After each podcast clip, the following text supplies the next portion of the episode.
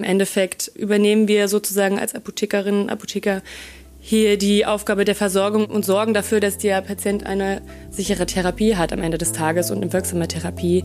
PZ nachgefragt. Der Podcast für das Apothekenteam. Hallo und herzlich willkommen zu PZ Nachgefragt, dem Podcast der Pharmazeutischen Zeitung. Mein Name ist Caroline Lang, ich bin Apothekerin und PZ-Redakteurin und ich spreche heute mit der Berliner Apothekerin Magdalena Witzel über die pharmazeutische Betreuung von Patientinnen und Patienten unter oraler Antitumortherapie als eine der pharmazeutischen Dienstleistungen. Hallo erstmal nach Berlin, liebe Frau Witzel, schön, dass Sie da sind. Hallo Frau Lang, vielen Dank für die Einladung und ich freue mich, dass ich da sein darf. Frau Witzel ist Athena-zertifizierte Apothekerin und angestellt in der Medios Apotheke an der Charité in Berlin. Die Apotheke hat mehrere Fachabteilungen, unter anderem eine mit dem Schwerpunkt Onkologie, wo auch Frau Witzel angesiedelt ist. Und in diesem Rahmen hat sie schon zahlreiche Medikationsanalysen bei Patientinnen und Patienten unter oraler Antitumortherapie durchgeführt und wird uns heute etwas von ihren Erfahrungen berichten.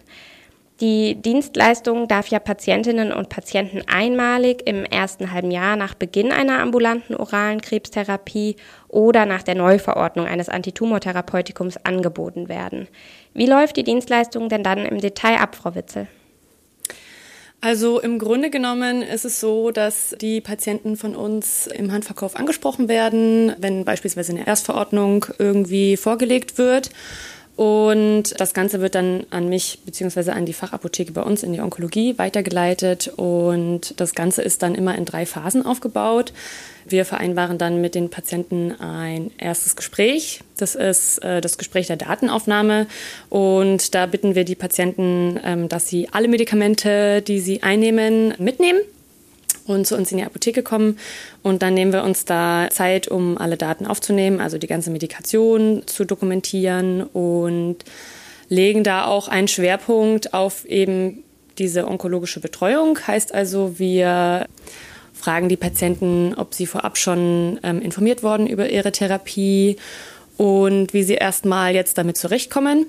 Dann geht es über zu der pharmazeutischen Prüfung, also dem Medikationscheck, immer mit Schwerpunkt auf ähm, diesem onkologischen Bereich, weil man da ein paar besondere Punkte beachten muss. Und sobald dieser Medikationscheck durchgeführt wurde, wird ein Endgespräch ähm, mit dem Patienten ausgemacht und da werden dann eben die Ergebnisse besprochen, wenn nötig, wird auch ein Schreiben an den Arzt formuliert. Im Grunde genommen kann der Patient dann selbst entscheiden, ob das äh, die Kommunikation mit dem Arzt die Apotheke übernehmen soll. Das wäre dann äh, auch im Hinblick auf Schweigepflichtsanbindung.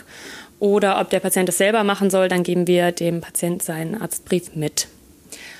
Und dann gibt es immer noch ein, sozusagen ein Folgegespräch. Das findet dann im Rahmen von zwei bis sechs Monaten nach diesem ersten Gespräch statt. Mhm. Und was passiert bei diesem Folgegespräch? Das Folgegespräch hat einen Schwerpunkt immer noch auf die gleichen Punkte, die am, in dem ersten Gespräch besprochen wurden, aber auch mit dem Fokus ein bisschen mehr auf Handhabung und Anwendung und vor allen Dingen die Sorgen und die Wünsche des Patienten, weil zu Anfang kann man meist noch nicht ganz gut abschätzen, welche Nebenwirkungen in welchem äh, Umfang sich entwickeln oder ob sich welche entwickeln. Und dann äh, kann darauf ein bisschen mehr der Fokus gelegt werden und wieder der Patient möglicherweise nochmal weiterhin unterstützt werden kann. Warum würden Sie denn sagen, ist eine Medikationsanalyse bei Patientinnen und Patienten, die eine orale Antitumortherapie erhalten, so sinnvoll? Also im Grunde genommen muss man immer sagen, dass eine onkologische Therapie äh, eine ganz besondere Therapie ist. Der große Unterschied ist, dass der Patient nicht regelmäßig äh, beim Arzt vorstellig wird wie bei einer Chemotherapie, wo er irgendwie einmal in der Woche oder so kommt, sondern dass der, diese Tumortherapie eben zu Hause stattfindet. Ähm, und uns ist es immer ganz wichtig, dass die Therapie trotzdem sicher und wirksam für den Patient gestaltet wird. Und es gibt einfach besondere Hinweise oder besondere Maßnahmen, die Patient oder die Patientin zu Hause beachten muss, wie zum Beispiel den Umgang mit den Tabletten und auch das Umfeld zu äh, schützen vor möglichen Risiken.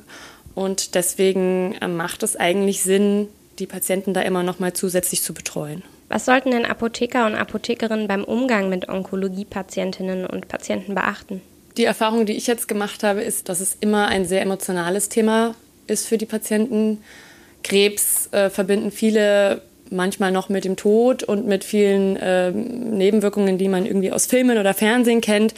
Und da äh, muss man irgendwie ein gewisses Gefühl haben, um schwierige Themen anzusprechen. Für mich war es am Anfang auch so eine kleine Überwindung, auch einfach das Thema Krebs anzusprechen und welche Diagnose die Patienten haben und das nicht zu so einem Tabuthema zu machen. Es liefen auch hier und da mal ein, zwei Tränchen ähm, und da habe äh, teilweise auch ich hier und da mal geschluckt, aber im Endeffekt übernehmen wir sozusagen als Apothekerinnen, Apotheker hier die Aufgabe der Versorgung und sorgen dafür, dass der Patient eine sichere Therapie hat am Ende des Tages und eine wirksame Therapie. Also ein bisschen Fingerspitzengefühl muss man mitbringen und auch vielleicht ein bisschen Empathie. Das kann in dem Beruf sowieso nie schaden. Ja. Für welche Apotheken würden Sie denn sagen, lohnt es sich, diese Dienstleistung anzubieten? Nur solche mit einem Schwerpunkt für Onkologie oder generell für alle Apotheken? Also an sich würde ich mir, glaube ich, wünschen, dass es jede Apotheke anbieten könnte.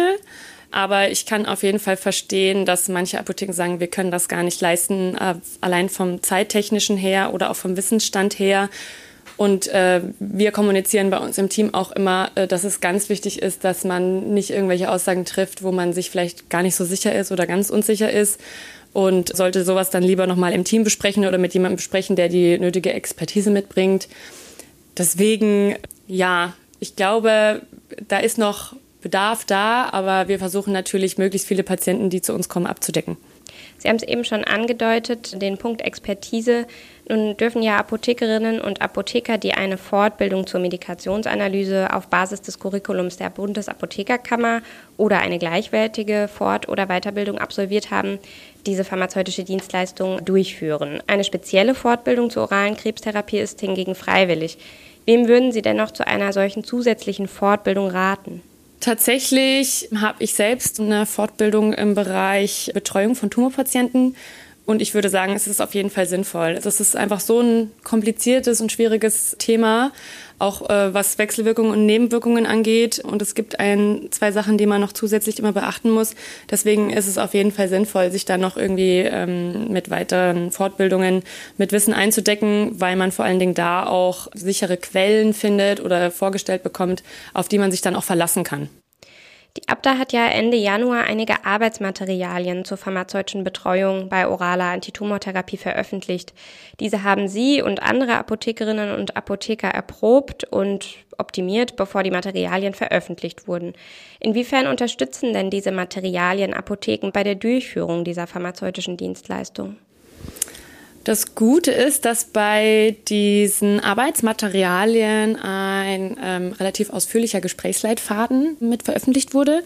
Der führt einen im Grunde genommen durch alle Themen der pharmazeutischen Dienstleistung, die besprochen werden müssen. Und da ist auch ganz toll, wie ich finde, dass die Abda da direkt ganz konkrete Quellen vorschlägt, einmal wirkstoffbezogen und auch nicht wirkstoffbezogen, auf die man sich basieren kann und auch weiterführende Literatur die man ähm, zu Rate ziehen kann, wenn man mal nicht mehr irgendwie in den Fachinformationen oder in den Gebrauchsinformationen weitere Infos findet. Und deswegen, man kann keinen Punkt vergessen. Dadurch, dass man mit diesem äh, Leitfaden durch dieses ganze Gespräch von Anfang bis Ende ähm, geführt wird, kann man da sozusagen nichts Wichtiges auslassen. Ja, für alle Interessierten, die Arbeitshilfen der ABDA finden sich auf der ABDA Homepage im Bereich der pharmazeutischen Dienstleistungen. Und damit bedanke ich mich fürs Zuhören und Ihnen, Frau Witzel, dass Sie heute da waren und sage bis zum nächsten Mal. Ich danke auch. Bis bald. Tschüss. PZ nachgefragt. Der Podcast für das Apothekenteam.